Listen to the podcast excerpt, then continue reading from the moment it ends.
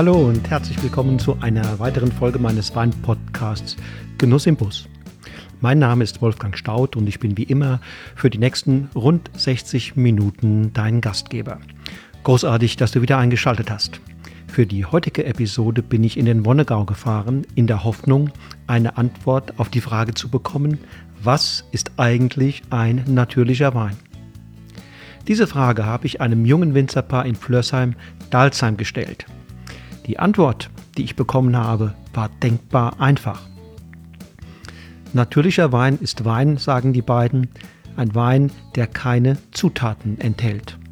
Um einen natürlichen Wein auf die Flasche zu bringen, muss man zuerst mit biologischem Weinbau irgendeiner Art beginnen. Dann, wenn die Trauben geerntet sind, wird im Umwandlungsprozess von Traubensaft in Wein nichts Fremdes hinzugefügt und nichts entfernt.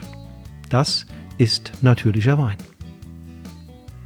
Noch immer sind hierzulande viele schockiert, wenn sie erfahren, dass nicht jeder Wein auf diese Art natürlich ist und aus einer einfachen Zutat, den Rauben nämlich, hergestellt wird. Sie sind schockiert, wenn sie erfahren, dass es mehr als 70 offiziell zugelassene, völlig legale mögliche Präparate gibt, die einem Wein zugesetzt werden dürfen, einfachen Supermarktweinen ebenso wie hochpreisigen Kultweinen. Aber natürliche Weine sind ebenso ganz anders. Sie mögen zwar immer noch ein mikroskopisch kleiner Fleck in der globalen Weinszene sein, aber ihre Popularität wächst. Ihr Einfluss ist größer als ihr mengenmäßiger Umfang. Und ich muss gestehen, ich glaube an das Versprechen und die Schönheit von natürlichen Weinen. Auch wenn ich zugeben muss, dass viele Beispiele nicht besonders gut sind, mich nicht fesseln, begeistern und überzeugen. Aber das ist ja in so ziemlich allen Weinkategorien der Fall. Die Wahrheit ist aber, dass natürliche Weine den Wein insgesamt besser gemacht haben. Auch Bianca und Daniel Schmidt erzeugen natürliche Weine. Sie sind stark vom Jahrgang geprägt und deshalb geschmacklich immer ein bisschen unvorhersehbar. Unvorhersehbar und überraschend, aber immer lebendig und ungemein energisch. Naturweine, die mir gefallen. Ein Aufenthalt bei dem charismatischen elsässischen Winzer Patrick Meyer hat Bianca und Daniel damals so nachhaltig beeindruckt, dass sie sich Hals über Kopf entschieden haben, fortan nur noch Naturweine zu erzeugen. 2013 entstand bei ihnen dann der erste Amphorenriesling Rheinhessens. Seitdem gehen die beiden voller Begeisterung und vor allem auf dem internationalen Parkett enorm erfolgreich und unbeirrbar ihren Weg unbeirrbar, auch wenn ihre Abfüllung die Trinkgewohnheit der allermeisten Zeitgenossen über den Haufen werfen. Ihre Weine polarisieren. Für die einen ist es der große Wurf, andere sind irritiert und wenden sich ab. Begeisterungsstürme bekommen ihre Weine vor allem im Ausland. Österreich und Skandinavien, in England und Kanada. Da ist es nur logisch, dass 90 Prozent der jährlichen Produktion von etwa rund 90.000 Flaschen nicht in Deutschland, sondern in der großen, weiten Welt getrunken werden. Das Interview, das ich mit dem jungen rheinhessischen Winzerpaar geführt habe, ist eine tolle Gelegenheit, dem Thema Naturwein auf einfache und sympathische Weise näher zu kommen. Los geht's!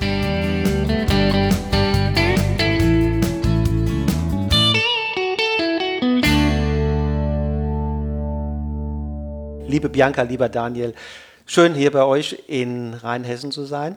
Hallo, Wolfgang. Dankeschön. Fein. Ähm, sag doch den Hörern mal, wo sind wir hier eigentlich? Äh, wir sind Flössheim-Dalsheim ein, äh, in Rheinhessen, ähm, im südlichen Wonnegau. Also äh, ein Steinwurf weiter gen Süden fängt die Pfalz an. Ähm, Rheinhessen, größtes Anbaugebiet in Deutschland. Und ähm, Flörsheim-Dalsheim durch äh, die Weingüter Keller und Raumland auch ein eher bekannter Ort. Das ist ja eine richtig ähm, inspirierende Umgebung hier. Definitiv. Ja. Raumland hast du gesagt, Keller, äh, auch, auch insgesamt hier Westhofen ist auch nicht allzu weit. Ne? Genau. Ne? Also das ist ein, ein kleiner Hotspot in der deutschen ähm, Weinlandschaft. Genau, ja. begleitet mit schönen Lagen. Ähm, ja, Flörsandasser muss man sich von der Anwohnerzahl so um die 3500, äh, 3500 Einwohner. Ähm, Und alles. Winzer? Alles Winzer? Nee. So um 50 Weingüter, also 50. was Oh ja, immerhin. eigentlich eine große Nummer ist. Ja, Wein spielt schon eine große, große Rolle Ja. bei uns. Und ja, Ihr seid ja zwei noch, darf man glaube ich so sagen, junge Winzer oder ein junges Winzerpaar. Ja. Wie erlebt ihr zwei ähm, im Moment so das Klima in Deutschland insgesamt?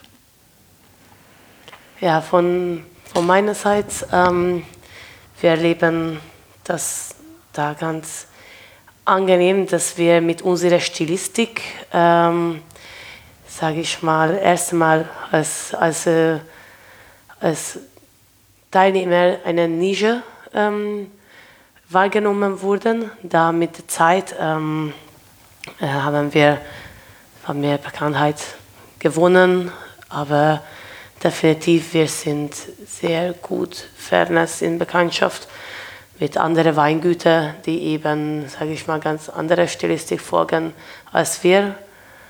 Ähm, ja, diese Bekanntschaften können wir eigentlich auch äh, recht oft als, als Freundschaften nennen. Ähm, das ist ein sehr angenehmes Klima. Also von meiner Seite, ich, ich bin selbst sehr zufrieden. Gerade in der, im, im Kreis der jüngeren Winzer ist im Moment Ja, Bewegung drin, wird viel experimentiert und auch, mit älteren Winzern. auch mit älteren Winzern. Also äh, alte, alte Pfade, eingetretene Pfade werden schon mal wieder verlassen. Ne? Ja, ja, Kann man ja. so sagen. Also es ist, ähm, ist schon eine Dynamik da, auch äh, in unserem Bereich äh, so langsam. Ähm, ja, wir, sind, wir bewegen uns aber eigentlich doch mehr im, im Ausland. Ähm, Mhm. Deutschland ist so ähm, ein sehr kleiner Markt für uns, deswegen äh, sind, aber- ist aber immer ähm, spannend, weil man äh, nicht, nicht abhängig davon ist, aber trotzdem ähm, gibt es eine Dynamik, eine Entwicklung und ähm, äh, das macht das Ganze auch wiederum spannend, äh, wenn man jetzt quasi von außen eher, eher reinschaut. Wo holt ihr euch noch Inspiration? Also im Ausland, habe gerade Ausland genannt, war das jetzt auf den Export der eigenen Produkte Genau, bezogen? ja, oder, ja, ja. oder, oder, oder gibt es Ja. auch quasi Kontakte mit Winzern in anderen europäischen Ähm, Ländern? Beides, also Kontakte gibt es auch. Natürlich einfach wegen der, von der Entfernung her ist es eben nicht so einfach, ähm, Beziehung so persönlich mit den Winzern, verschiedene Winzer zu halten, aber wir tauschen sehr oft ähm, einfach Flaschen durch die Post. ähm, aber Austausch ist äh, natürlich definitiv international auch da, da wir ähm, 90 Prozent äh, von unserer ganzen Flaschenproduktion exportieren, was so eine Nummer her, so um die, ganze Flaschenproduktion, was wir machen, so um die 90.000 Flaschen im Jahr ist. Davon 90 Prozent geht auch nach Ausland für ähm, über 30 Länder in jeder Richtung, der Globus. Und äh, ja, es, es gibt natürlich auch inter, internationale ähm, Weinmessen, die eben sich auf ähm, naturbelassene Weine spezialisiert haben. Dort trifft man sich halt ähm, mindestens zwei, dreimal im Jahr mit, mit diesen Freunden und Kollegen.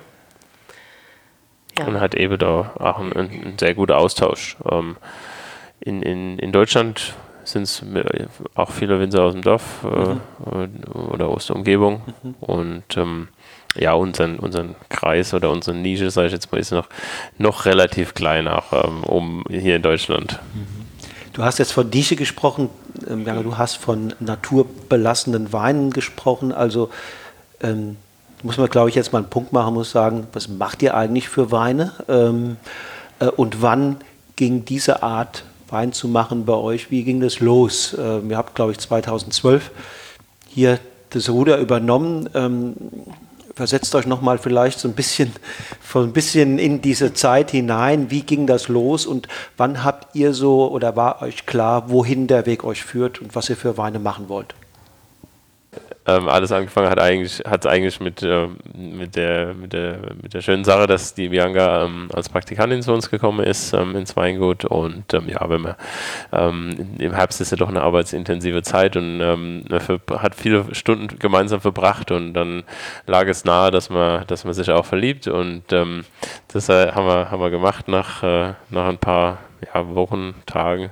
Ähm, und äh, ja, dann äh, in dem Zuge, 2012 war ja ein sehr entspanntes Jahr, haben wir ähm, äh, fast äh, zwei Monate geerntet und haben auch dann eben Pausen gehabt und äh, ja, sind, wir wollten, oder ich wollte ja halt auch ein bisschen was zeigen, wenn sie hier ist, die, die paar Wochen, ähm, ursprünglich angedacht ein paar Wochen und ähm, dann waren wir im Elsass beim Patrick Meyer ähm, in Nothalden und dort haben wir dann, weil wir in dem Jahr auch äh, Demeter zertifiziert wurden, haben wir uns noch ein bisschen Informationen äh, oder ja, bisher ähm, einen Austausch äh, darüber ähm, wollten wir haben und ähm, haben ihn ausgesucht, haben hinterher die Weine probiert und waren ganz angetan, beide ähm, dass sowas möglich ist, dass sowas gut schmeckt, ähm, dass sowas haltbar ist. Also wir haben auch Weine mit minimalem ähm, ähm Einsatz äh, von, von, von 2005 zum Beispiel getrunken, die 2012 immer noch wunderbar stabil waren und gut geschmeckt haben. Und es hat uns einfach überrascht, dass es möglich ist, mit, äh, mit, mit kontrolliertem Nichtstun oder mit, mit Nichtstun eigentlich so lebendige, ähm, so lebendige, haltbare Weine auch zu machen. Ja, und dann haben wir 2012 damit angefangen. Durch unser Besuch bei, bei Patrick war das natürlich für uns auch wichtig, ähm, seine Energie und, und ähm, Energie von, von seiner Philosophie zu spüren im Weinberg, da bei uns, also wir, ich, ich war frisch aus der Technikerschule raus, der Daniel äh, war schon mal seit ein paar Jahren aus der Technikerschule raus, aber trotzdem, wir haben natürlich ähm, das eben äh, gekannt, was für uns die Industrie vorgeschrieben hat. Und das ist eben auch eine ganz andere Energie, ganz anderes Gefühl im Weinberg. Und das war für uns meistens in erster Linie inspirierend, diese Energie, spürbare Energie auch in der Weine zu spüren. Hören. Also dass quasi ähm, dieses Gefühl direkt in die Flasche reingebracht wird. Und das erreicht man nur, wenn man so wenig wie möglich ähm, im Keller macht, nur den Wein begleitet. Aber dann war das ja relativ früh. Ähm, also Ihr habt vorhin gesagt, 2012 habt ihr hier die Sache, oder hast du die Sache übernommen oder dann peu à peu ihr beide, aber da war ja schon das Jahr der Umstellung, ne? Ja, so übernommen haben wir eigentlich später.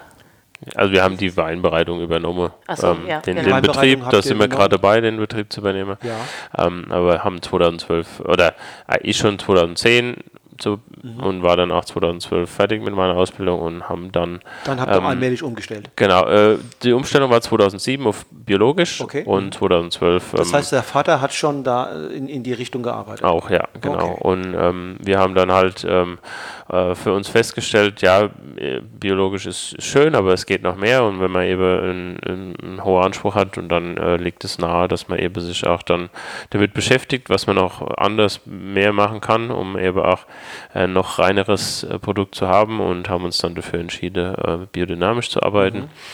Und ähm, ja, arbeiten da auch. Es sind ja sehr viele Dinge, die man machen kann. Äh, tun da immer auch probiere durch Austausch und durch eigene Erfahrungen uns weiterzuentwickeln. Und da hat auch dazu gehört für uns eben die Weine nach, äh, nach ähm, diesen, ja, nicht Vorgabe, aber noch da, danach dementsprechend auszubauen. Ja. Und das ist ja nun für viele, die diesen Schritt nicht gehen. Ne? Ja. Für viele, okay, die einen bleiben bei Bio stehen. Okay, der nächste Schritt kann sein Biodynamie. So, und dann kann man es dabei belasten. Man kann natürlich noch einen Schritt weiter gehen und kann sagen, also wir, das, was wir, die Grundsteine, die wir im Weinberg gelegt haben, die sind so gut, dass wir jetzt so gute Trauben haben, mit denen wir im Keller auch anders arbeiten können, nämlich, äh, sagen wir mal, zurückhaltender, interventionsärmer oder wie, wie auch ja. immer man das bezeichnen will. Und wann war euch klar, dass ihr diesen Schritt gehen wollt? War das wegen des Besuchs bei, bei ähm, Patrick ähm, Meyer oder? Äh, ja, also der erste, ja genau, der erste Schritt war ähm, auch eine, irgendwie eine Erinnerung für, für uns, ähm, dafür zulassen. Ich meine, bei, während dieser Besuch wurde auch klar, dass äh, ähm, wir als ein Paar funktionieren möchten. Und äh, hat dann Daniel die nette Frage mir gestellt, ähm, dass wir versuchen, nach Deutschland zu ziehen. Und ähm, ja, dann natürlich hat er sich dann das auch direkt ergeben, wie wir aus unserem Bezug, äh, Besuch wenn Patrick Zürich hier im Weingut waren, haben wir auch unsere Riesling-Trauben geerntet und wollten wir dann das auch direkt ausprobieren.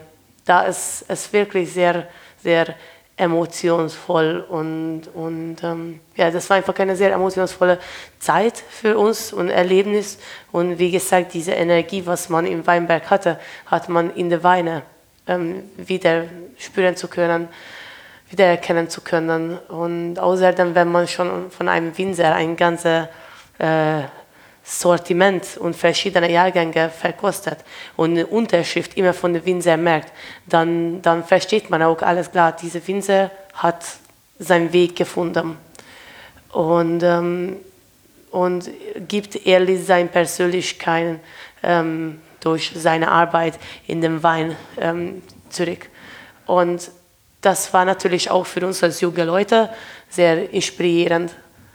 Und ähm, ja, das, das, ähm, das war eigentlich was, was uns dafür motiviert hat, das schon mal direkt zu machen.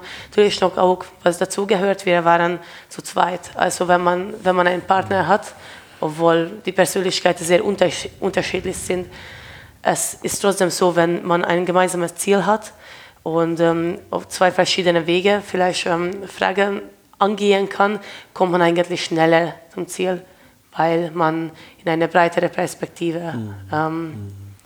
Dinge anschauen kann und auch verstehen kann. Und das ist ein wahnsinnig schneller Informationsaustausch. Ähm, deshalb sind wir auch ähm, so schnell so weit gekommen wie wir jetzt sind. Das heißt, ihr habt gemeinsam ein Liebesprojekt, aber auch ein, ein gemeinsames berufliches ja. genau. ähm, Projekt, was ich ja spüre, dass ihr da gemeinsam Feuer und Flamme seid und äh, das gar nicht mehr Danke. zu trennen ist, letztlich wahrscheinlich von, von dem Privatleben.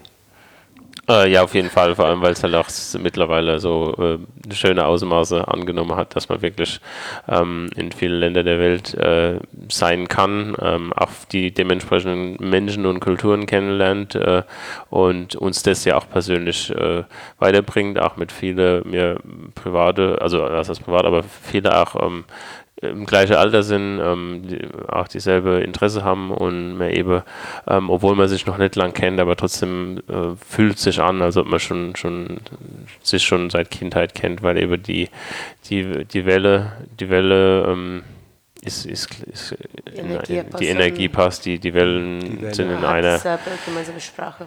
Ja, und man spricht dieselbe Sprache. Ja, und dann haben wir ähm, 2013 den ersten Wein abgefüllt und ähm, haben dann eine ganz kleine Menge und haben dann den äh, zu zwei Händlern äh, hab ich, haben wir vorher angerufen, haben dann eben ähm, gefragt, ob Interesse besteht und haben da Probenflaschen geschickt und ja, die haben das in Deutschland ganz gut positioniert.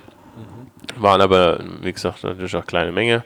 Aber wir haben doch fest dran geglaubt und auch weiterentwickelt, uns darüber unterhalten, andere Weine probiert und haben dann äh, haben gesehen, dass sich das auch sehr gut und, und zügig äh, das, das angenommen wurde und dann eben ähm, darauf weitergearbeitet und dann eigentlich 2015 war eine Naturweinmesse in, in Berlin und da haben wir dann teilgenommen und da hat quasi, da hat es dann so richtig angefangen und da war es dann spätestens eigentlich klar, dass, dass das unser Weg sein wird. Haben wir von null auf zehn Länder im Export angefangen und ähm, die äh, Weine kamen sehr gut an. Wir hatten auch von Anfang an äh, unseren, unseren Weg gefunden. Also wir mussten nicht lang rumprobieren und Dinge verändern in unserem in, in unserem oder Projekte machen in unserer Stilistik, mhm. sondern hatten sofort ähm, eigentlich ähm, einen guten gute Ansatz das gehabt. Das hat euch selber ein bisschen überrascht auch?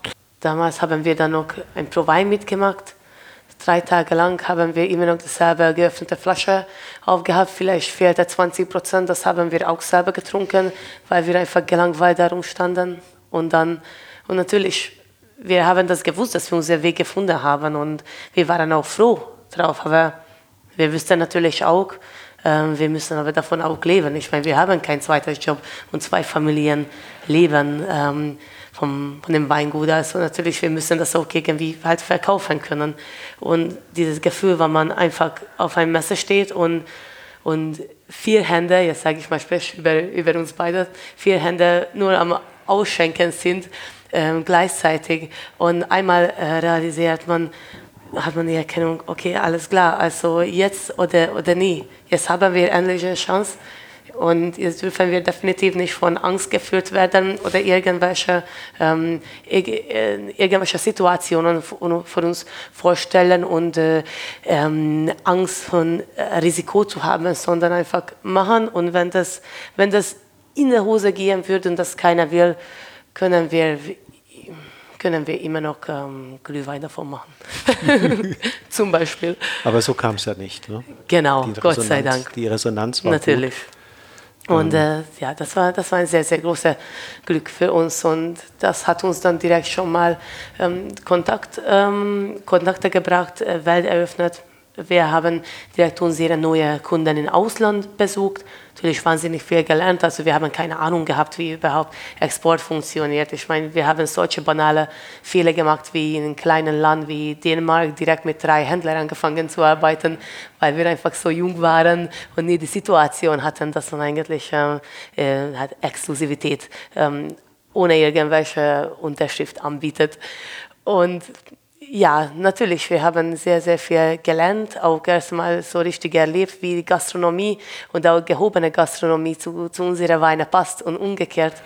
Ähm, Leute getroffen, die, die, direkt unsere Sprache äh, sprachen und ja, das war einfach eine wahnsinnig intensive Zeit. Also auch, auch ein, eine Chance oder sogar ja, ein Prozess der persönlichen Weiterentwicklung in dieser Definitiv, Zeit. Sehr schnell wahrscheinlich, ja, ja, ja. weil ihr sehr viele Erfahrungen innerhalb kürzester Zeit habt machen können, äh, Leute getroffen, ähm, ähm, guckt, wie der Export funktioniert, mit Händlern äh, diskutiert, Feedbacks bekommen auch ja. von, von Endverbrauchern. Ja. Englisch gesprochen, ähm, auch nochmal irgendwie was, was, was äh, heute ist es irgendwie Alltag, wenn wir jetzt äh, hatten gerade am, am Montag eine Gruppe aus Kroatien da, die, die Interesse haben. Gestern war unser Importeur aus Kanada da. Ähm, ähm, am Freitag, ja, jetzt zwangsläufig nicht, aber am Freitag wäre Schweden und, und Nieder Niederlande gekommen, Dänemark. Ähm, also es ist auch immer äh, ja, verschiedene Kul Kulturen mehr oder weniger, verschiedene äh, Länder und, und ja, man muss sich einstellen darauf, äh, man hat andere Gesprächsthemen und ähm, das bringt einem schon persönlich sehr stark äh, weiter. Ich habe ja auch schon mit vielen Winzern gesprochen, die sind, sagen wir mal, roundabout doppelt so alt ne, wie, wie ihr. Und die sagen, na ja, beim Winzer ist es ein spannendes Leben. Äh, jedes Jahr gibt es im Grunde immer nur eine Chance, weil, weil immer es nur einen Jahrgang gibt. Und man, ich, man kann ja nicht jedes Jahr beim neuen Jahrgang wieder viele Stellschrauben verändern, sondern hier und da mal was, um zu sehen, dass man sich weiterentwickelt. Wenn ihr jetzt schon sagt, mit sagen wir mal ungefähr 30 ne, Jahre seid ihr alt, ja. Ja. Ähm, jetzt schon sagt, wir haben also im Grunde schon schon unseren Stil, unser ja, ein Stück weit die Identität beim Weinmachen äh, gefunden, finde ich das bemerkenswert. Aber sagt doch nochmal genau, was versteht ihr denn unter dieser Identität? Was ist das und was ist aus eurer Sicht ein Naturwein? Um, ähm, von meiner Seite, mm, erstens, das ist was ganz Undefiniertes und viele kämpfen dafür und wollen das definieren. Aber das ist halt sehr subjektiv. Das ist einfach ähm, irgendwie Begriff Freiheit für einen Winzer. Also jeder Winzer, der sagt, der macht naturbelassene Wein oder eben nicht oder einfach sagt Wein. Der Wein ist so, wie der ist, weil eben Persönlichkeit des Winzers, Winzers wiedergibt. Also in unserem Fall, natürlich, wir müssten uns dann auch selbst eine Definition geben, dass wir dann eben auch eine Antwort auf solche Fragen wie deine Frage jetzt geben können.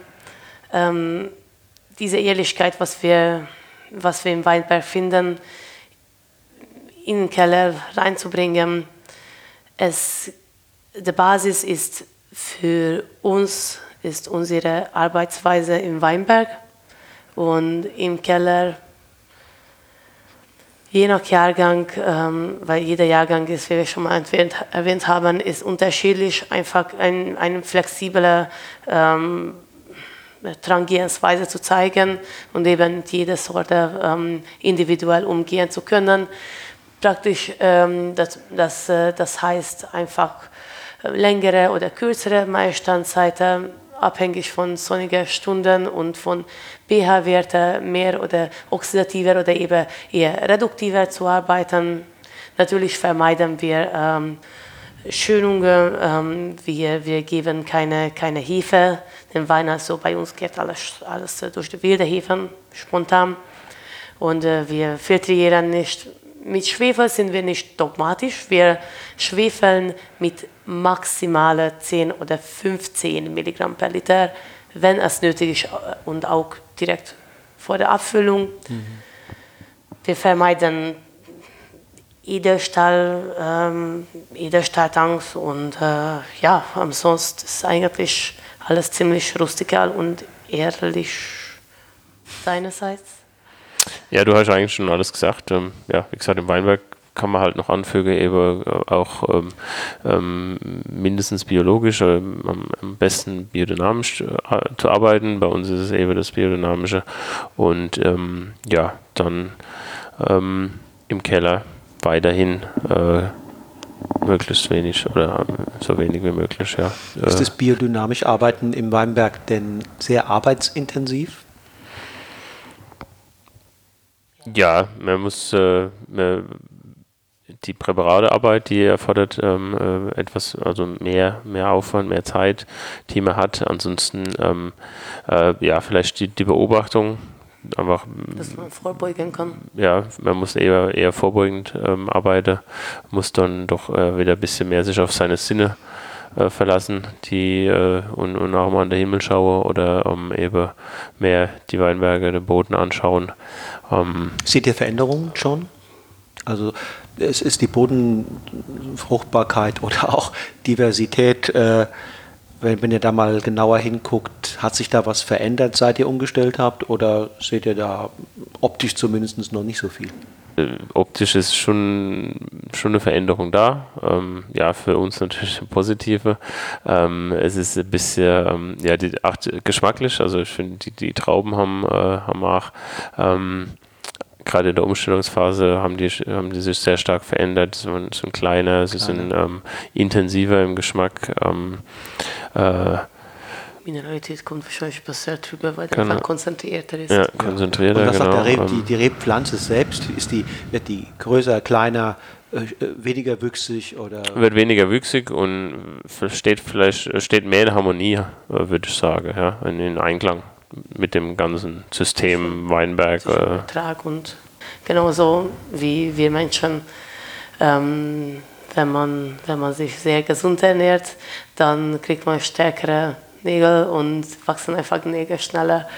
Und ähm, genauso hat, hat Rewe auch eigentlich ein Eingenehmungssystem, wie unser Körper das auch hat. Mhm. Und dann bekommt natürlich das eben, und dann sieht man auch besser, wie eben Äußerlichkeiten, wie, wie eben die Rebe, äh, Rebe oder unser Körper ähm, reagiert äußerlich, dann das weiß immer drauf mhm. hin, was auch innerlich passiert. Mhm. Und das ist dasselbe. Merkt man es auch im Ertrag, beim Ertrag? Also die letzten 20, 30 Jahre war es ja oft so, dass die Top-Winzer immer gesagt haben, Mensch, wir müssen den Ertrag reduzieren. Das heißt, wir müssen beim Rebschnitt und sogar auch dann später die grüne Lese müssen wir, müssen wir machen. Wir müssen zum Teil die Trauben halbieren. Und, also alles der Qualität zuliebe auf ein Stück weit Ertrag verzichten, aber, aber den Rebstock sozusagen dem wieder was wegnehmen. Ähm, ist das mittlerweile bei euren Pflanzen schon so, dass die von sich aus schon gar nicht mehr jetzt so eine große Wüchsigkeit und so einen großen Ertrag haben? Ja. Ja. Ja, ja. also das ist äh, definitiv so. Also wir machen ähm, so gut wie gar nichts in, de, in dem Bereich, genau. Ähm, es ist, äh, es ist ja, also wie vorhin gesagt, es ist, es ist halt so ein Einklang mit dem, mit dem ganzen System Weinberg äh, und dementsprechend hat man auch einen Einklang im Ertrag. Ah, das klingt ja jetzt alles so, da fragt man sich ja fast, wieso macht das nicht die Mehrheit so? Ich glaube, dass das teils wurde das auch irgendwie in der Schule eingelernt. Es gibt auch immer neue Methode, was quasi kurzzeitig als Mode aufgenommen wird. Nicht nur im Keller, sondern auch im Weinberg, wie zum Beispiel für mich Trauben zu halbieren, wie ich das schon mal in der Schule gelernt habe oder davon gehört habe. Es würden bestimmt viele Kollegen einfach sagen, dass ich jetzt keine Ahnung habe. Das weiß ich ja schon. Aber für mich war das einfach immer ein bisschen morbid, weil Trauben sind Kindertriebe. Und das zu halbieren, einfach um, um mehr ähm, Komplexität zu bekommen, sehe ich mal nicht ein. Dann sollte man lieber sich die Zeit nehmen und bei Rebschnitt schon ausblenden und, und Augen schon mal direkt bei Rebschnitt wegmachen, dass äh, die Rebe automatisch ähm, als Anfang Information bekommt, x Menge von äh, Traube zu, oder Früchte ähm, zu ähm, produzieren. produzieren und eben dann diese Energie, was zur Verfügung steht für das ganze Jahr, je nachdem auch so zu verteilen, anstatt eine äh, Information zu geben und danach, wenn schon mal Energie verteilt ist, in der, zwischen die verschiedenen ähm, Augen, dann wieder hin was wegzunehmen, mhm. weil das ist eigentlich ähm, verschwendete Energie. Ja, das kann auch, den, kann auch die Pflanze theoretisch zumindest irritieren, ne? dass, mhm. dass sie auf einmal die Information kriegt, hier äh, ist was falsch gelaufen. Mhm, ja. ja. Und das ist irgendwie so, ja, Informationen zu geben, ja, produziere viel, aber dann eigentlich nehme ich doch die Hälfte weg. Und ähm, das ist einfach unfair.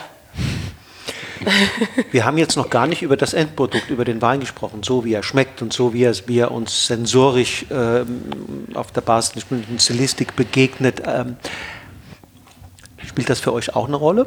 Oder sagt ihr, naja, es geht ja erstmal darum, dass wir im Weinberg alles tun, was Menschen möglich ist, um äh, es der Pflanze und dem Boden, dass es ihnen beiden gut geht, ähm, dass wir dann im Keller eine bestimmte Philosophie, nämlich interventionsarm unterwegs sind, keine Fremdstoffe möglichst vermeiden bis hin zum Schwefel. Und was dann rauskommt, das nehmen wir quasi dann als gegeben hin oder ist das, was da rauskommt, eigentlich das Ziel, wo ihr ganz bewusst darauf hinsteuert und sagt, darum geht es ja nun letztlich. Was ist, was ist der Anfang? Die Arbeit letztlich, dieser Prozess, oder vom Ergebnis her gedacht. Und dann, dann zu sagen, wenn ich das Ergebnis will, muss ich einen bestimmten Prozess im Keller und auch im Weinberg eben, eben unternehmen. Das ist das. Das ist das. Aber erstmal schauen wir, schauen wir den Jahrgang an. Also in den ersten paar Monaten schon mal kann man das irgendwie einschätzen. Dann kommt, dann kommt Sommer. Sommer kristallisiert das eigentlich schon mal richtig aus ähm, in Idee, was für ein Jahrgang das wird. Und danach hat man erstmal die Idee, Intuition stellt sich direkt in Verbindung mit Kreativität. Und dann hat man natürlich schon mal direkt die Idee, okay, also in, von den bestimmten äh, von der bestimmten Traube, was für ein Wein können wir dieses Jahr machen. Und danach natürlich direkt ähm, denkt man schon mal automatisch so und weiß man, wie wir dann arbeiten müssen während, die, während Herbst, wie wir noch die letzten Wochen ähm, hinbekommen müssen im Weinberg und wie wir dann Lesezeitpunkt festlegen. Ein, genau, festlegen. Daniel? Ähm, ja, also hast auch wiederum alles eigentlich okay. auf, der, auf der Punkt getroffen. Ich meine, äh, was halt äh, irgendwie ein bisschen interessanter ist, äh, früher, ähm, wie ich auch noch äh, klassische Weine ausgebaut habe, ging es eigentlich immer darum, für die Privatkundschaft einen Wein herzustellen, der eigentlich jedes Jahr gleich schmeckt. Man hat natürlich über den Jahrgang erzählt, aber wenn der, äh, man hat probiert, oder ich habe so gelernt zu probieren, eben jedes Jahr. Und das Schöne bei uns ist, dass wir eben auch ähm, nichts verpudern, also kein, kein Restzucker in den Weinen haben. Äh, wir, wir nehmen keine Säure weg, wir nehmen keine, geben keine zu. Es sind alles natürliche Prozesse, die ablaufen. Zum einen die, die malolaktische Gärung, dann die alkoholische Gärung. Es läuft alles ab, was die Natur vorgibt. Malo und, auch beim Weißen. Genau, ja. Und, und dann wird der Wein einfach so, wie, wie, wie es ihn die Natur gibt. Natürlich ähm, tun wir mit, aber wir gehen halt auch, je nachdem, wie der Jahrgang ist, ähm, auf die Maistandzeit ist dann etwa kürzer oder länger oder ähm, ja, probieren wir halt äh, in Einklang mit dem, mit dem Wetter, mit, dem, mit der Traube einen, einen Weg zu finden, der das äh, am, am Ende ähm, äh, für, für, den, für den Wein am, am besten ist. Ähm, aber jetzt nicht unbedingt, weil wir es so wollen, sondern weil wir eben die Traube im, im Weinberg kann sie es selber regeln, sage ich jetzt mal mehr oder weniger, aber, aber im Keller brauchst du Unterstützung von uns.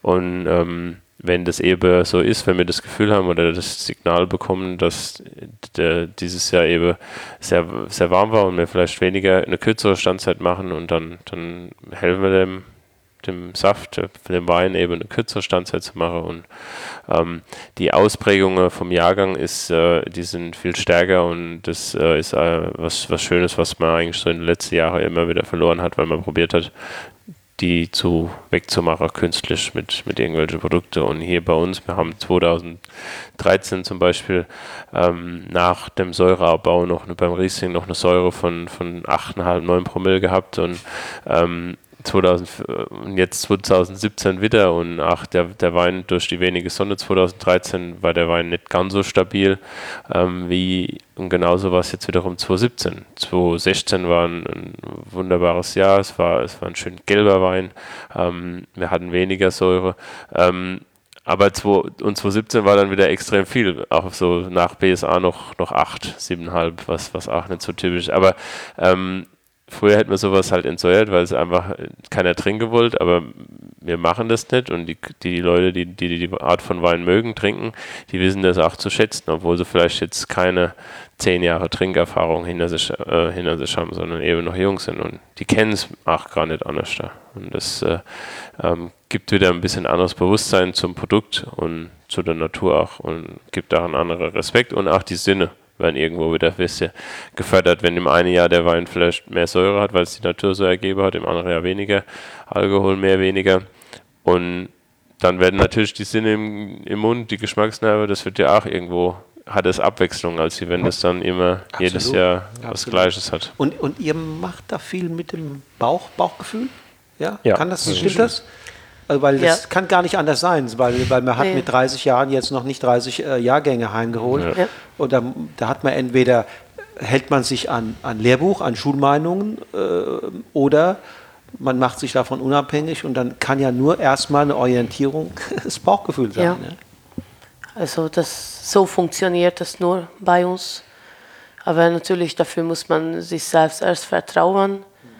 Wenn wir vielleicht ähm, mit, ähm, mit Selbstbewusstsein Probleme hätten, dann ist dann wiederhin sehr hilfreich, dass wir zu zweit sind, weil dann kommt eine andere Person und zieht wieder zurück.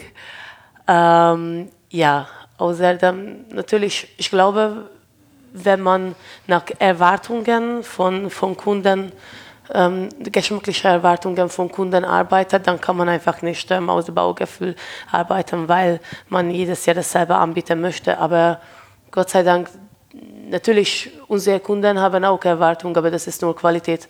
Also das ist wieder hier Vertrauen. Ja. Sie vertrauen uns, unser Wissen vertrauen dabei, dass wir jedes Jahr ähm, beste Qualität geben, was wir können. Hm, verstehe. Das ist auch die Freiheit, von der du gesprochen hast. Genau. Ne? Das ist die Freiheit, die ihr euch vielleicht auch mit ein bisschen Glück, aber mit, dem, mit, mit, mit, mit der richtigen Orientierung verschaffen habt. Die Freiheit nämlich, ähm, den Wein zu machen, den ihr machen wollt das und der in euren Weinbergen entsteht. Ihr müsst sozusagen nicht den Wein machen für irgendein ominöses Publikum, ja. sondern ihr habt mittlerweile auch die Erfahrung gemacht, dass wenn, das, wenn ihr es so macht, wie ihr es macht, dass es dafür auch einen Markt gibt. Genau. Und das ist natürlich äh, die beste aller Möglichkeiten. Ja, motiviert, unterstützt und, und äh, ja, es, es gab natürlich schon mal auch Kunde oder Importeur von, von uns, ähm, der eben für uns vorschreiben wollte, wie wir unsere Weine zu machen haben, weil er selbst Schwierigkeiten hatte, den Wein zu vermarkten. Es vielleicht lag auch daran, weil er einfach ähm, andere Kundeskreis hatte. Dann haben wir uns natürlich auch schnell entschlossen, ähm, diese Beziehung zu beenden. Mhm. Und irgendwie das Schicksal hat dann uns zu der richtigen Person geführt in dasselbe Land, der wiederhin gar kein Problem hat um, um die Vermarktung und, und selbst uns versteht. Also natürlich, da weiß man schon mal auch und kann man sich dann einfach die Frage beantworten, ja, der, der Person hat uns einfach nicht verstanden. Dann versteht die Weine nicht und natürlich schon mal von vornherein ist klar, hat man dann auch Schwierigkeiten bei der Vermarktung. Mit welchen Rebsorten arbeitet ihr? Äh, mit vielen. mein, äh, mein Vater und meine Eltern haben äh, Privatkundschaft ähm, gehabt und ähm, musste natürlich ja nicht jedes Jahr, aber fast jedes Jahr eine neue Rebsorte ähm, her, hergeholt werden. Und ähm, ja, deswegen haben wir so ca. 20. Aber dadurch, dass wir viel exportieren, beschränkt sich es eigentlich auf Riesling, Silvaner, Spätburgunder. Müller-Thurgau äh, erlebt eine schöne, schöne Renaissance mhm. ähm, und äh, haben aber auch durch den Bezug nach Ungarn ähm, äh, eine, eine, eine Liebe für genau eine Liebe Lemberger. für Blaufränkisch, ja, äh, für ähm, Kekfrankisch, äh, Merlot, einfach auch dadurch, dass er in Ungarn ja auch äh, etwas wärmer ist, mehr Rotwein gibt. Der Chardonnay, weil Chardonnay eine wunderschöne Rebsorte ist. Ähm, genau, Chardonnay, ähm, aber auch immer noch äh, klassische Rebsorte wie Huxelrebe, ähm, Ortega, die wir, die wir noch haben, die wir in einem, in einem Einstiegsgewehr ganz gut verwenden können. Ähm, ja, also wir haben schon, eine, schon ein großes Portfolio. Und jetzt Wollt ihr damit auf die Reise gehen? Oder, oder sagt ihr, naja, das haben wir jetzt noch, aber in den nächsten Jahren wollen wir es doch wahrscheinlich ein bisschen ja, es wird, ja. es wird auf jeden Fall verschlankt, ja. Aber jetzt so, dass wir jetzt äh, radikal hier äh, Flächen wegnehmen, nur um, um eben dann äh, viel Riesling anzupflanzen oder äh, ja, so, so sind wir auch nicht. Also wir wollen auch zum einen probieren, Ressourcen irgendwo zu schonen und auch eben ähm, dann verschiedene Rebsorte auch einzusetzen, wenn, wenn die noch gut sind, wenn, wenn der Weinberg noch, noch gut ist und sich das noch äh, und es passt, wie jetzt in einem Petnat zum Beispiel auch ähm, also in einem, in einem natürlichen Schaumwein, äh, wo, wo, keine zweite Gärung hat, ähm, eben dann mit, mit Huxelrebe zu arbeiten ja, äh, oder mit Ortega und jetzt nicht äh, schnellstmöglich äh, die Sorte rauszunehmen und dann Riesling zu pflanzen. Keine andere Verwendung haben wir gefunden, aber im Ziel steht definitiv, dass wir ähm, nur Rebsorten haben möchten, mit denen wir beide gerne arbeiten. Ihr habt vorhin von, von biologischem Säureabbau gesprochen, ist ja hierzulande bei Weißwein tendenziell unüblich. Mal, mal, mal von Chardonnay abgesehen, wenn, wenn, wenn, der, wenn der im Barrique ausgebaut wird, okay, gibt es auch BSA, aber ansonsten tendenziell eher ungewöhnlich. Ähm, lasst dir das einfach zu? Kommt der einfach so, wie er kommt? Oder sagt er, nee, den hätten wir schon ganz gerne, weil, weil dann das Ganze, was weiß ich, äh, die Säure nicht ganz so dramatisch ist und, und auch der Wein möglicherweise nach dem BSA stabiler ist wie vorher? Was ist da? Also das hat natürlich zwei Seiten. Eine ist, wir, da wir mit gar keinem oder mit ganz wenig Schwefel arbeiten, müssen wir, wollen wir, ähm, dass der biologische Säureabbau durchläuft. Ähm, der andere Seite ist, wir arbeiten ähm, meistens mit all unseren Weinen sehr oxidativ, wie ich schon mal erwähnt habe, und, und äh, lassen wir die auch auf der Maische. Was natürlich heißt, wenn ein Wein auf der Maische liegt, meistens passiert ähm, BSA schon in der Maischestandzeit. Weil natürlich einmal hat man eine alkoholische Gärung, dann ähm, stammt man den Wein und, oder die, die Trauben und lässt man natürlich auch die übliche ähm, Kohlensäure raus, was noch als Nebenprodukt von, von der alkoholischen Gärung übrig geblieben ist. Und dadurch bringt man aber wieder hin Sauerstoff zum Wein, was wiederhin die Bakterien unterstützt, ähm, ähm, BSA durchführen zu können. In einem Wein, der der nicht auf der, der, nicht auf der Maische lag und direkt gepresst wurde, ist natürlich, wie ich schon mal erwähnt habe, wir, wir benutzen keine Edelstahltanks. Also in Edelstahl wird das schon ähm, schwierig, das spontan in, innerhalb von einem Jahr zum Beispiel durchlaufen zu lassen. Aber im Holz war das System auch kein Problem, weil da wir ähm, die Weine nicht aufrühren, ähm, ist auch natürlich einfacher für, für den Wein wiederhin Sauerstoff ähm, durch, äh, ähm, durch Holzfass und die Oberfläche aufzunehmen. Und es ist eigentlich auch ähm, ähm nicht so ein großes Problem. Ja, also für mich gehört da halt, genauso die alkoholische Gärung gehört äh, die äh, malolaktische Gärung ähm, dazu, zu dem, zu dem Weinwerden, Prozess des Weinwerdens und ähm, ja, wie, wie die Bianca auch schon gesagt hat, wir können es eh nicht verhindern, weil wir eben mit weniger oder gar keinem Schwefel arbeiten. Ähm, es wird sowieso laufen. Ähm, aber es ist auch irgendwo, wenn Wein nicht filtriert ist, haben wir die Erfahrung gemacht, ähm, schmeckt er trotz Säureabbau äh, saurer. Ja? Also es ist so, dass wir ähm, zwar den, den Säureabbau haben, mhm. ähm, aber er schmeckt nicht so seifig wie vielleicht beim Wein, der filtriert ist. Und dann ist es so, dass, ähm, dass der Eindruck ja, also nicht so äh, ist wie jetzt ein, ein, filtrierter Wein, der einen Säureabbau hinter sich hat. Was mich sehr interessiert ist, wie entwickeln sich, wenn ihr denn schon Erfahrung habt, eure Weine in der Flasche?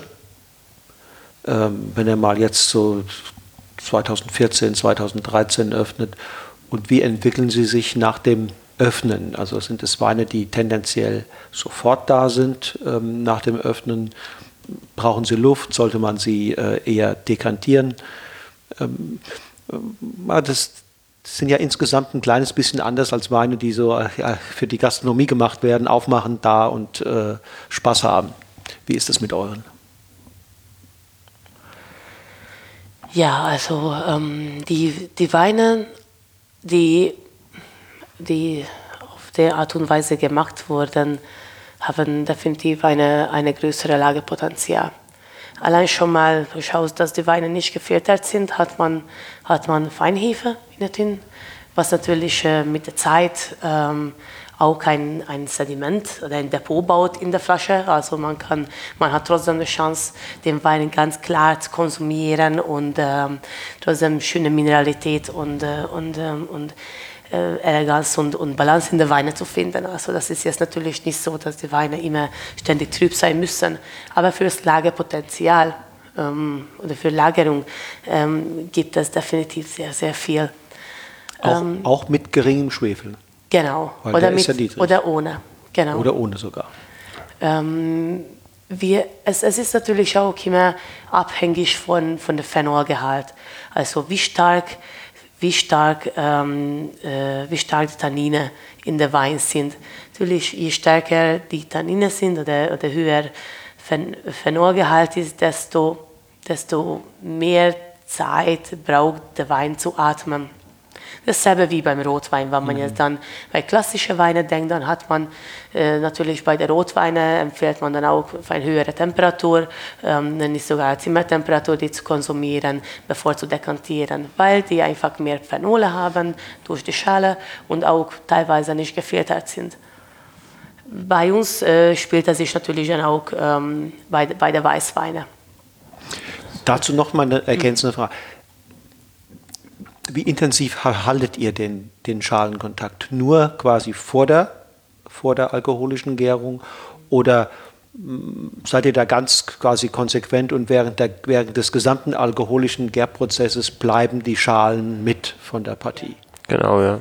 Also wir haben so zwischen drei und vier Wochen eigentlich immer. Auch beim, und, beim Weißwein. Genau, ne? ja. Und, Abhängig, es gab schon auch sechs. Ja, es gab auch schon länger. Wir sind ja. mal wieder bei dem Thema ähm, Jahrgang, wo man auch dann äh, nochmal mit längerer Zeit arbeiten kann. Und die meiste ähm, Zeit gibt es, Standzeit gibt es schon vorher auch? Genau, also vor Ablese bis äh, ab dann ungefähr drei Wochen vier Wochen, fünf Wochen, auch mal sechs. Ähm, ein Wein oder zwei Weine, unseren Sekt und unseren äh, und den äh, Riesling, ähm, den Einstiegsriesling, die sind ganz so Trauben gepresst. Mhm. Aber das bricht, also tut dem auch nichts ab. Also wir haben jetzt gerade aktuell ähm, mit unserem Importeur den 2013er Riesling gestern ähm, aufgemacht und ähm, der steht wunderbar da. Die, ähm, der hat nicht viel, hat nicht, nicht übermäßig viel Luft gebraucht, der hat nicht, äh, musste degradiert werden, der konnte man aufmachen und war super, super präsent und hat sich auch ohne irgendwelche reife Noten ähm, wunderbar entwickelt. Und, äh, Leicht trüb oder, oder, oder ganz, ganz klar? Ähm, der war schon, äh, wir haben eine, immer eine, eine, gewisse Trübe, haben wir, haben wir schon immer. Ähm, das ist am Anfang, weil das natürlich ein, eine, eine, der größte Schutz für den Wein ist neben, neben ähm, pH-Wert. Also natürlich in dem Fall sprachen wir über einen Riesling, der, der sehr hohe ähm, Säurehalt hatte. natürlich die Weine, die jetzt eben auf der Schale waren, durch, durch den langen Schalekontakt und Sauerstoff verlieren schon ähm, einen Teil der Säure, aber beim, in, einem, in einem Fall von einem direkt, direkt gepressten Riesling, man hat einfach eine höhere Säuregehalt. Also das natürlich unterstützt dann noch mehr, ähm, dass der Wein äh, immer noch nach so vielen Jahren frisch bleibt. Und so ein Wein kann man locker noch für die nächsten 15 Jahre zurückhalten. Der wird sich halt eben nicht so viel ändern. Was, was glaubt ihr, wo geht in Deutschland die Reise hin in den nächsten Jahren? Wird sich das, was der Teil der Bewegung, zu, zu der ihr ja jetzt gehört, ähm, wird das sich noch ein Stück dynam dynamisieren? Wird es noch größer werden? Ähm, ist es nur eine vorübergehende äh, äh, Phase, wo solche Weine äh, quasi auch ein Stück weit als Gegenbewegung zur großen Bewegung der Industrialisierung der Weinbranche sein? Wie, was wünschen sich die Konsumenten vielleicht auch auf der anderen Seite oder sind die lenkbar durch das Angebot? Also was die, was die Konsumenten sich, ähm, sich wünschen, dass also ich persönlich, darüber habe ich keine Ahnung. Ich kann nur das sehen. Wir haben jetzt natürlich auch viele, viele Kollegen, liebe Kollegen aus Frankreich ähm, kennengelernt, die so arbeiten wie wir, aber schon mal seit 20 Jahren oder sogar ihre Großeltern haben schon mal so gearbeitet. Da hat man natürlich das auch gesehen, dass in Frankreich ähm, äh, wie naturell zu haben, das was ganz Normales ist. Und ähm, das wird also nach, nach meiner Meinung, es wird momentan in Deutschland als nicht behandelt. Natürlich in Deutschland, ähm, also als, als gebürtige Ungarin, es ist jetzt meine Erkennung und ich, ich liebe das Land sehr. Aber es gibt halt, es gibt natürlich äh, manchmal schon Situationen, wo eben einfach für die Verständigung her in Deutschland man gerne Dinge in Schublade stellt, einfach um das irgendwie kategorisieren zu können für das bessere Verständnis. Ja, und äh, da wir aber dann gar keine Nische bleiben wollen, weil wir denken einfach, wir machen Wein wie, wie die ganz, ganz andere, ganz normale Weingüter, bloß nach unserer ehrlichen Meinung und Einstellung. Es, es ist momentan auch als äh, Mode behandelt hier in Deutschland. Und es gibt sehr, sehr viele Weingüter, die jetzt ein paar Experimente machen oder ein paar, paar Weine haben in ihrem riesigen, groß, riesig großen klassischen Sortiment, wo sie jetzt sagen, okay, das ist mein Naturwein, weil der trüb ist. Ja, das wird vielleicht auch als Naturwein bezeichnet für ein paar Jahre, aber wie wir das auch bei unseren französischen Nachbarn schon mal sehen, bleiben nur, ähm, die, nur die bleiben auf dem Sieb, die das richtig mit Herz und Blut machen und ähm, ihr Ding durchziehen und ihr Weg ähm, treu, treu bleiben.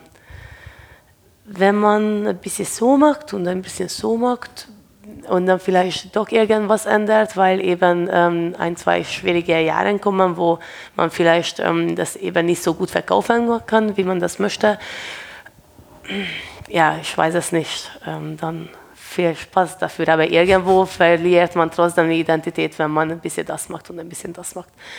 Also es werden definitiv in zehn Jahren mehr noch ein paar geben, aber diejenigen, die das, die das als, als ähm, irgendwie als Modeschmuck in, in ihr Sortiment haben, werden das, glaube ich, dann wieder rausnehmen. Ich meine auch vor dem Hintergrund, dass ja die, die insgesamt die, die Frage, wie man sich ernährt, ähm, ja, es hat sich in den letzten zehn Jahren eine ganze Menge äh, getan. Es gibt viel mehr Veganer wie früher, viel mehr Menschen, die, die äh, äh, Gemüse aus ökologischem Anbau nachfragen, Bioprodukte nachfragen. Das hat ja schon, wenn man so die letzten zehn Jahre sich anguckt, hat es eine Entwicklung gegeben. Ja. So, und die ist die fängt auch an, im Weinbereich anzukommen. Das heißt, wenn es immer mehr Menschen gibt, denen es wichtig ist, nicht nur, dass der Wein am Gaumen und in der Nase gut schmeckt, sondern die sagen, Mensch, mir ist es auch wichtig, wie er gemacht worden ist. Und ich gucke da auch wirklich mal drauf.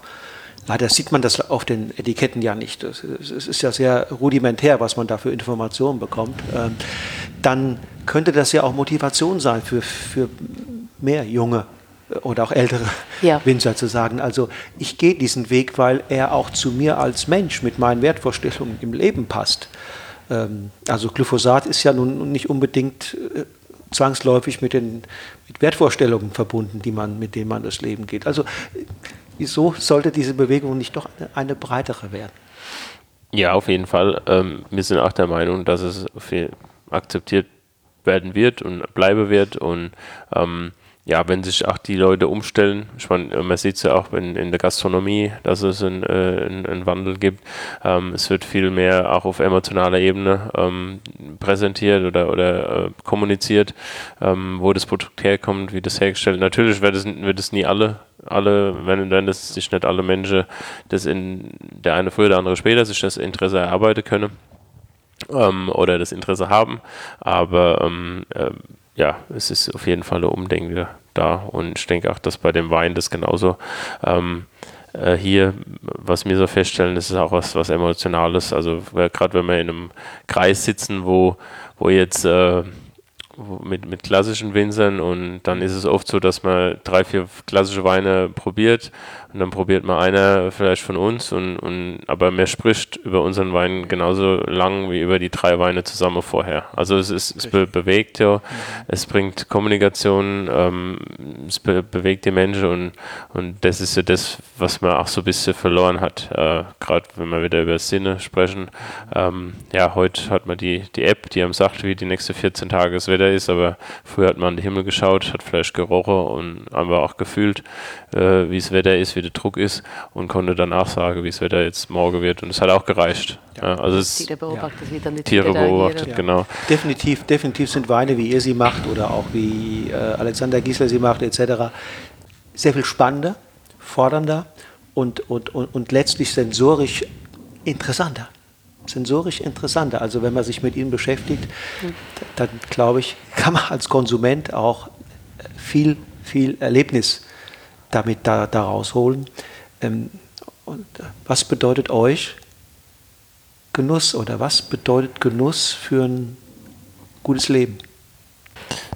Ja, für mich auch ist, ist Genuss in, in dem Fall eben ja lieber was, was vermeintlich einfacheres, aber eben mit, mit einem intensiven Geschmack. Ja, und dass man eben ähm, ja, Kartoffel aus dem eigenen Galle ähm, schmeckt schon anders da, wie wenn ich sie jetzt dann eben irgendwo kaufe oder wenn ich, wenn, wenn man die Möglichkeit hat und, und die Möglichkeit haben wir, auch vielleicht äh, mit, mit eins für Tiere ähm, und das ist schon äh, irgendwo ein Genuss, wenn man weiß, wie das oder man hat es vielleicht sogar selber angebaut und man hat die Möglichkeit. Auch, ja. So wie Franz Keller es formuliert hat. Ne?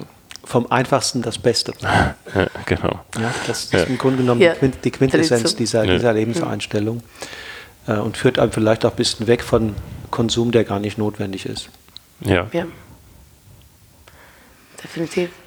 Ähm, wenn, wenn ich dann noch ähm, zurück zu, zu, der, zu der vorherigen Frage, der Anmerkung ähm, sagen dürfte, ich habe jetzt natürlich auch keine etwa radikale Antwort gegeben, habe ich selbst erkannt, aber das meinte ich für den für de, für de Ausbau, was im Keller passiert.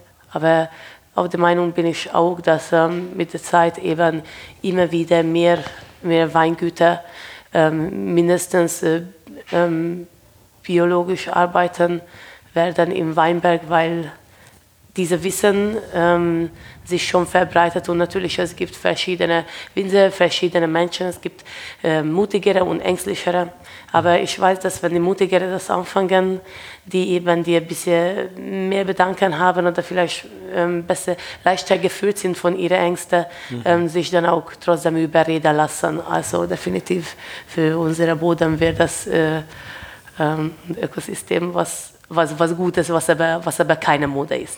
Ich glaube auch, dass es mehr werden wird, weil alleine ähm, die Zeiten mal denkt, als die ersten Biowinzer hier in Deutschland, als Clemens Busch anfing an der Mosel, ja. das, war so, das war so um die Ende der 80er Jahre, äh, Anfang der 90er Jahre und da waren die Bio, die Öko-Winzer, im Grunde genommen standen mhm. die in der Ecke des, des leicht äh, äh, skurrilen ja. das waren die Langhaarigen, die irgendwie wo auch nebenbei noch äh, ja, auf irgendwelchen Demos rumgesessen haben. Ja.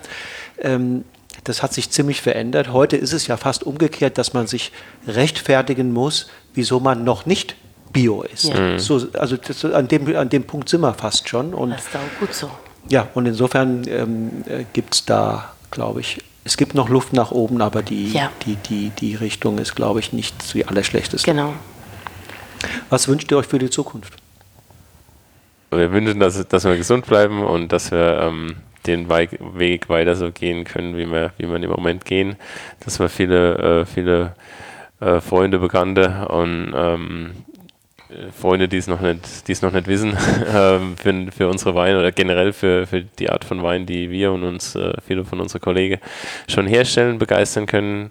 Und ähm, wir haben äh, ein Projekt vor uns, dass wir unser eigenes äh, Weingut bauen möchten, dass das gut geht und dass wir dann ähm, äh, ja noch mehr, noch mehr Plattformen, auch, auch mehr die Leute zu uns äh, holen können und denen auch äh, ein bisschen, ja, noch ein bisschen mehr äh, Bildung in dem, in dem Bereich, in dem, was wir machen, geben können. Wir, Ja, das ist so, so die Hauptwünsche. Und Freunde und Familie. Natürlich, Familie ergibt sich unter Ihr, habt- Freunde. ihr habt Kinder?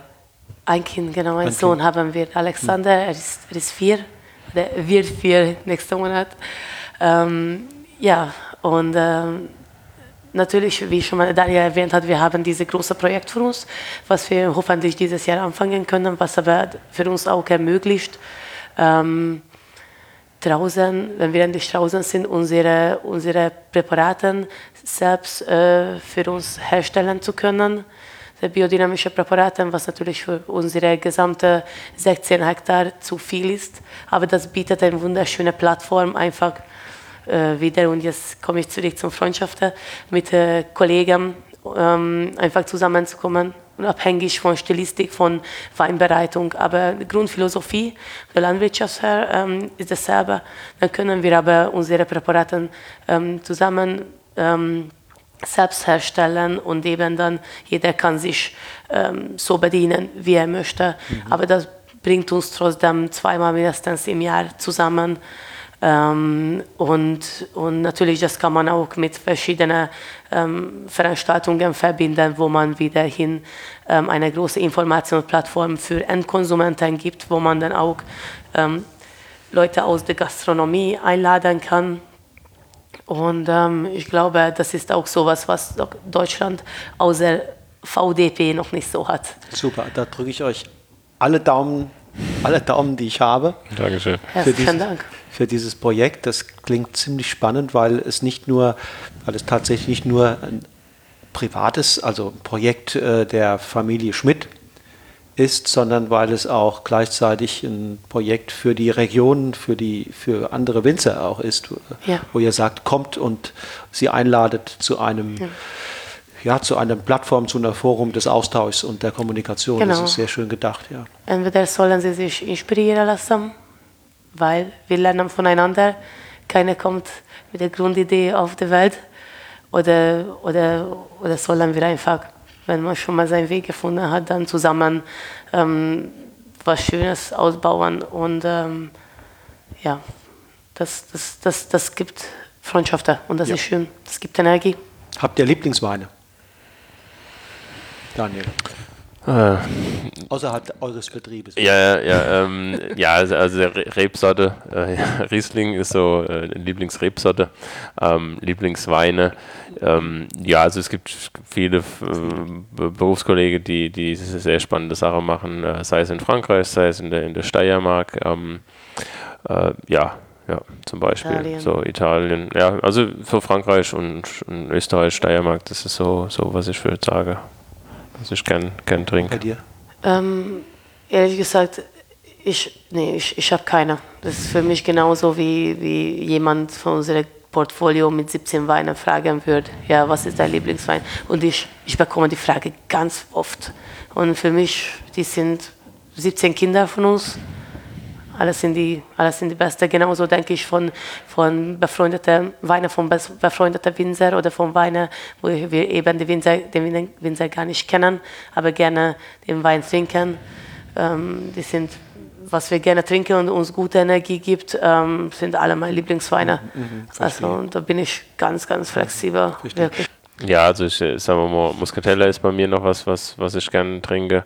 Und ähm, halt auch äh, äh, Ach, klassische Wein ist auch oft zur Frage, trinken wir klassische Wein. Also wir trinken auch ganz gern äh, mal einen, klassisch ausgebauten Wein. Ähm, es ist, wir sind, es ist, ja, es ist, so sehen wir uns auch, dass wir eigentlich, wir machen auch einen, einen Wein, der schmeckt vielleicht ein bisschen anders, aber trotzdem ist es jetzt, äh, ja. Ich, ähm, ich, ich mag sehr, sehr gerne ölige Karakane Weine mit ähm, tiefer Mineralität und ähm, und äh, ja, große Körper, ähm, langer Geschmack, äh, eher oxidativ. Also das für, für mich persönlich, das ist eher dann mein Stilistik. Mhm. Ist auch eine, auch eine schöne Annäherung an das, was man am liebsten hat. Ich danke euch ganz, ganz herzlich. Wir ähm, bedanken uns bei dir auch. Gerne. Bevor ich jetzt nach Hause fahre, äh, wollte ich euch fragen, welchen Wein wir noch zusammen trinken. Dann machen wir meinen Riesling auf. Ein Riesling. genau, ein Riesling. Verratet ihr mir welchen? Ja, den, den wir quasi, natürlich aktueller Jahrgang ist 2018, mhm. aber den wir als allererstes gemacht haben in 2012 mit derselben, äh, mit derselben Methode, derselben äh, Grundidee bei der Herstellung, was heißt Lesezeitpunkt so um Mitte September. Also das heißt, die Trauben sind noch recht, äh, jung, die Säure ist noch stark und, und man redet noch über keine goldgelbe Beeren und die, die Stiele haben noch auch recht viel Saft mhm. in sich drin. Und ähm, ja, die, die Trauben haben wir einfach ganz, ganz gepresst. Also das ist eine Ganztraubepressung und äh, Gärung und auch dann später der, ähm, der BSA verfolgte sich in ein 1200 Liter großem Holzfass. Ganz Zeit, äh, so und, und äh, zwölf Monate auf der Vollhefe und dann wurde ohne Zugabe von Schwefel und natürlich auch ohne Filtration abgefüllt. Ich bin gespannt und freue mich drauf. Also nochmal, vielen Dankeschön. Dank. Gerne, gerne. Gerne. So, ihr Lieben, das war das Interview mit dem sympathischen jungen Winzerpaar Bianca und Daniel Schmidt. Für euch Podcasthörer haben die beiden ein Paket mit insgesamt drei spannenden Weinen zusammengestellt, das ich wieder in den Shownotes zu dieser Episode verlinke. Die Frage, was haben die beiden da reingepackt, sind drei Weine der Linie Frei Körperkultur. Einmal in Weiß, einmal in Rot und einmal in Rosé. Beim Weißen handelt es sich um eine spannende Cuvée aus insgesamt fünf Sorten. Scheurebe, Weißburgunder, Huxelrebe, Grauburgunder und Ortega.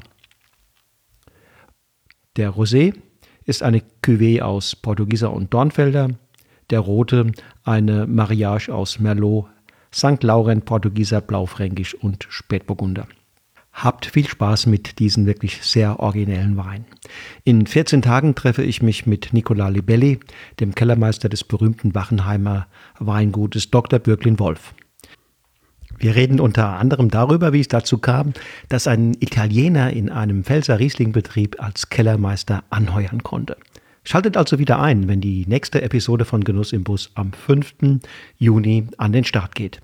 Für alle, die mehr über meine Online-Angebote erfahren möchten, hier noch einmal der Link zu meiner Plattform www.wolfgangstaud.com. Wer Fragen dazu hat, spricht mich am besten einfach persönlich an. Ansonsten freue ich mich, wenn ihr in 14 Tagen wieder dabei seid, wenn mit Nicola Libelli ein spannender junger Kellermeister am Mikrofon ist. Bis dahin, lasst es euch schmecken. Tschüss und auf Wiedersehen.